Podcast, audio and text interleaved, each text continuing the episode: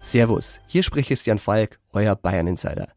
Im Bild-Podcast Bayern Insider gibt's die heißesten Gerüchte rund um den FC Bayern jeden Freitag.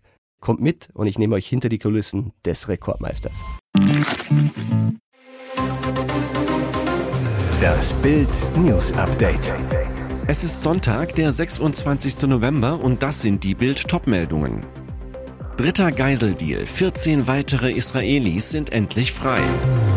Berliner Staatsanwältin ließ ihn laufen. Frauenbürger kommt frei und vergewaltigt Frau. Das gab es seit 15 Jahren nicht. Deutsche Sensation im Biathlon. Dritter Geiseldeal. 14 weitere Israelis sind endlich frei. 14 weitere Israelis sind aus den Fängen der Hamas befreit. Die Terrororganisation habe die Geiseln an das Rote Kreuz übergeben, gibt Israels Armee bekannt. Zudem seien drei Ausländer am Sonntag den IKRK-Mitarbeitern übermittelt worden.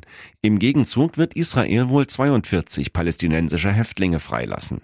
Israel und die Hamas hatten sich darauf verständigt, während einer viertägigen Waffenruhe ab Freitag 50 Hamas-Geiseln gegen 150 Gefangene in israelischen Gefängnissen auszutauschen.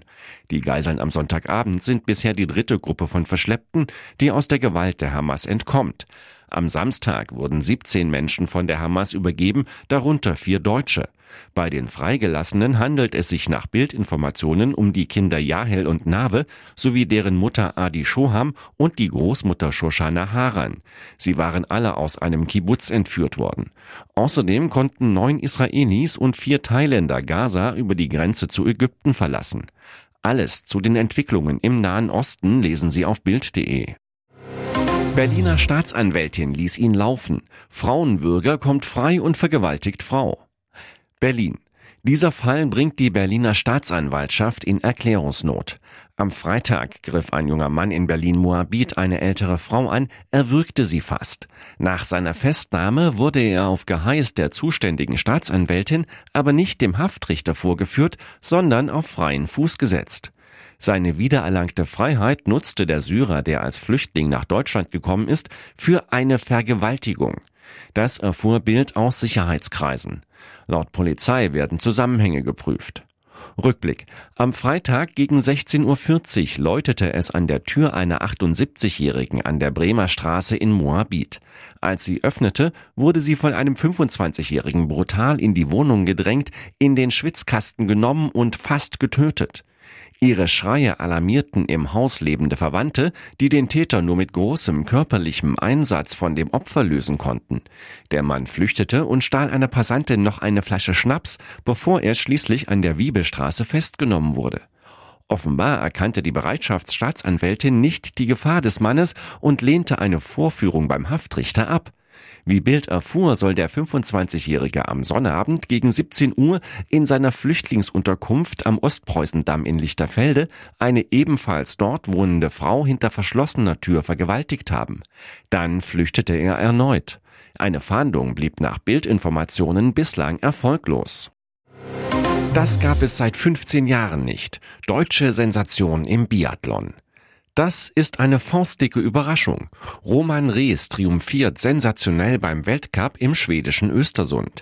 Beim Auftakt über 20 Kilometer gewinnt der 30-Jährige unerwartet vor dem deutschen Teamkollegen Justus Strelo. Rees ist der erste Deutsche seit fast 15 Jahren, der das gelbe Trikot des Gesamtführenden im Weltcup holt. Für ihn ist es gleichzeitig auch der erste Biathlon-Weltcupsieg überhaupt. Rees schoss am Sonntag im Einzel zwar einen Fehler, setzte sich aber dank tollen Materials und einer guten Laufleistung vor seinem ebenfalls überragenden Teamkollegen Streno durch. Das Duo feierte damit den ersten Doppelerfolg für deutsche Biathleten seit mehr als sechseinhalb Jahren. Zuletzt hatten Simon Schemp und Erik Lesser am 20. Januar 2017 beim Massenstart in Oberhof zusammen auf dem Podium gestanden. Als letzter deutscher Skijäger trug der dreimalige Olympiasieger Michael Greis am 6. Dezember 2008 das gelbe Trikot. Nach fast 15 Jahren trägt mit Dres nun wieder ein Deutscher das gelbe Trikot. Ausgerechnet die Fahrradpartei. Grüne lassen sich von Autokonzernen bezahlen. Die Grünen veranstalten ihren viertägigen Marathonparteitag und kassieren dafür eine Rekordsumme von ihren Sponsoren. Von den zahlreichen Ausstellern in der Vorhalle und von Sponsoren kassieren die Grünen insgesamt über 320.000 Euro. Das bestätigte ein Parteisprecher. Pikant, ausgerechnet der Verband der Automobilindustrie mit 11.700 Euro und die Lufthansa mit 10.000 Euro zählen zu den Top-Geldgebern. Dabei haben die Grünen mit Autos und Flugzeugen eigentlich wenig am Hut. In zahlreichen Städten werden Fahrspuren verkleinert, das Fahrtempo gedrosselt, Tempo 20, die Zahl der Autoparkplätze massiv reduziert. Das grün regierte Hannover rief jüngst sogar die autofreie Innenstadt aus. Das ist auch beim Parteitag Thema. Für seinen Autofreibeschluss erhielt Hannovers OB Belit Onay auf dem Parteitag frenetischen Applaus, während wenige Meter vor dem Halleneingang der VDA mit einem Stand warb. Ähnlich sieht es bei der Lufthansa aus. Die Grünen setzen sich gegen Kurzstreckenflüge ein, wollen den Umstieg vom Flieger auf die Bahn.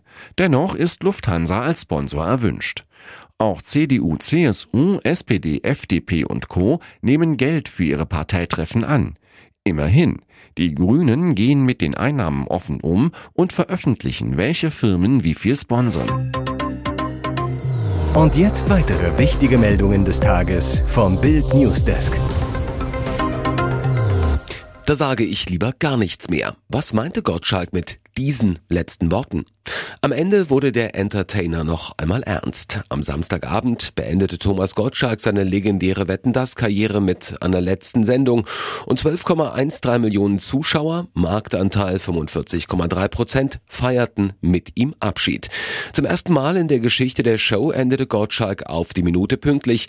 Um 23.20 Uhr wandte sich Tommy noch einmal an sein Publikum und erklärte seine Entscheidung, die Moderation der Show hinter sich zu lassen und löste damit Riesendiskussionen aus. Als ersten Grund nannte der 73-Jährige die Tatsache, dass er die jüngeren Promi-Gäste ja gar nicht mehr kenne. Es ist doch Blödsinn, wenn ich frage, wo bleiben Sophia Loren und Rod Stewart und die sagen, die können beide nicht mehr laufen. Gottschalk weiter, der zweite Grund ist natürlich der, dass ich, und das muss ich wirklich sagen, immer im Fernsehen das gesagt habe, was ich zu Hause auch gesagt habe. Inzwischen rede ich zu Hause anders als im Fernsehen und das ist auch keine dolle Entwicklung.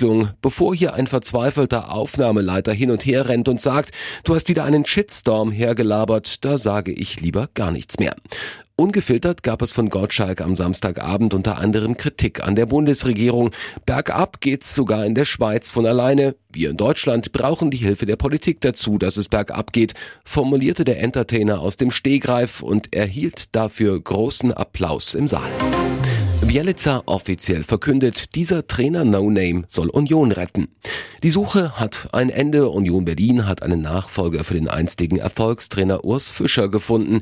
Nenad Bielica wird bei den Köpenickern das Amt des Übungsleiters übernehmen.